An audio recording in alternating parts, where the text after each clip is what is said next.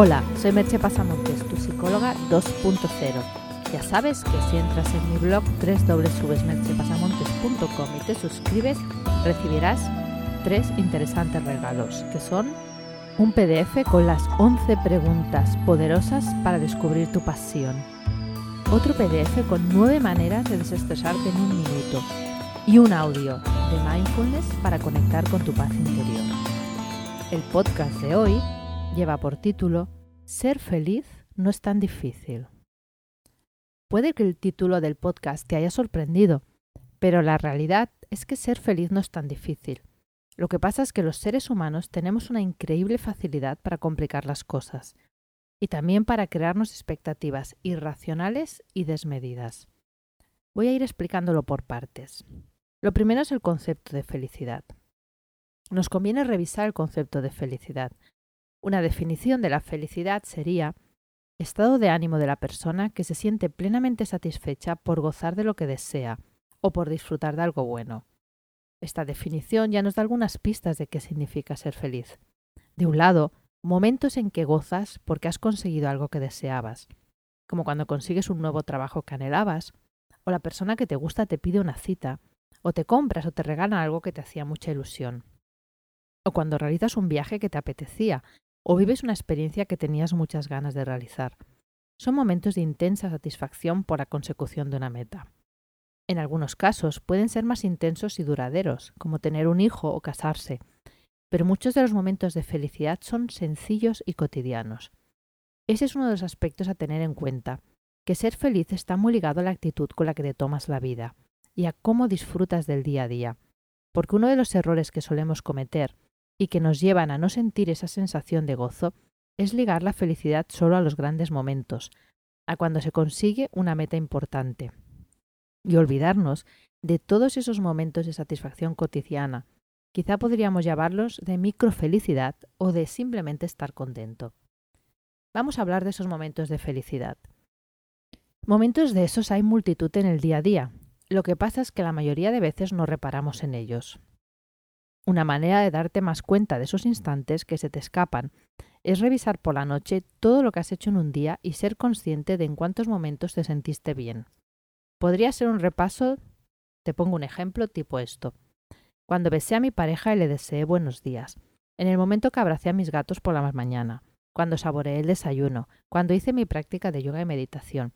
Al sentir el agua en la piel durante la ducha con ese cliente que descubrió algo interesante en la sesión, cuando miré el azul del cielo, comiendo el postre de la comida, en el rato que pude descansar después de comer, al acabar la jornada y ver que había cumplido con mis objetivos, cuando me entretuve un rato viendo una serie, con el libro que leí en la cama, antes de cerrar los ojos y ver que había pasado otro día viva.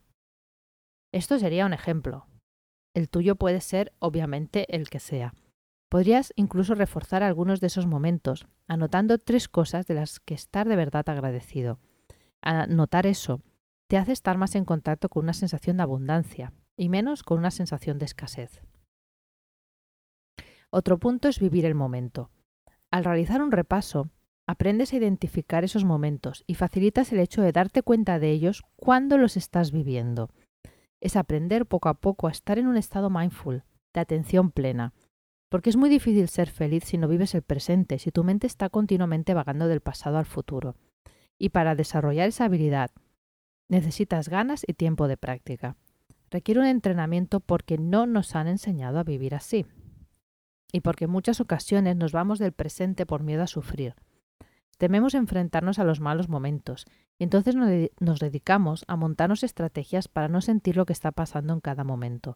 El problema de eso es que nos estamos perdiendo todos esos momentos de microfelicidad. Otro punto a tener en cuenta es que has de alinearte con tus valores. ¿Qué pasa cuando lo que estás viviendo no es lo que querrías vivir? En ocasiones lo que sucede es que nos toca vivir algo que no querríamos, como un despido o una enfermedad. Eso pasa por un trabajo distinto, que es el de la aceptación y que excede el contenido de este podcast. Eso se tendría que trabajar de otra manera. Pero muy a menudo no estás en, esas situaciones tan difíciles, no, no estás en una situación crítica. Lo único que ocurre es que no estás viviendo en consonancia con tus valores.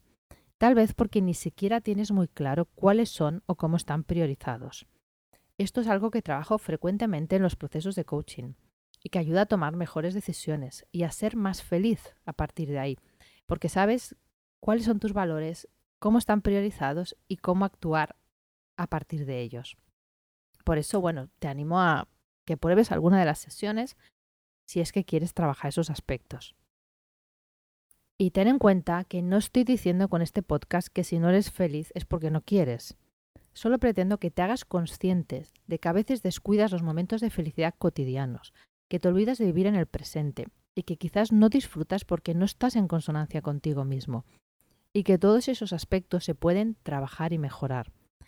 Solo si te ves capaz o con ayuda de herramientas como la psicoterapia y el coaching. Porque ser feliz no es una obligación, pero debería serlo. Aunque solo sea por todas esas personas que querrían, pero realmente no tienen opciones o no pueden. Si tenemos la ocasión, es un regalo demasiado grande para desperdiciarlo por no saber cómo hacerlo o por tener la cabeza puesta en el lugar equivocado. Por eso solo te pido que te des la oportunidad de ser feliz. Te dejo con dos preguntas. ¿Te consideras una persona feliz? ¿Qué cosas haces para serlo? Me encantaría que entraras en el post y dejaras en los comentarios ejemplos de cosas cotidianas que haces para ser feliz. Así entre todos podremos aprender. Y con esto llegamos al final del podcast de hoy. Ya sabes que en mi blog puedes encontrar links, eh, ejemplos, algunos eh, libros que pondré y, como no, mis servicios profesionales de psicoterapia y coaching y mis cursos online. Te dejo por hoy y te espero en el próximo podcast. Bye bye.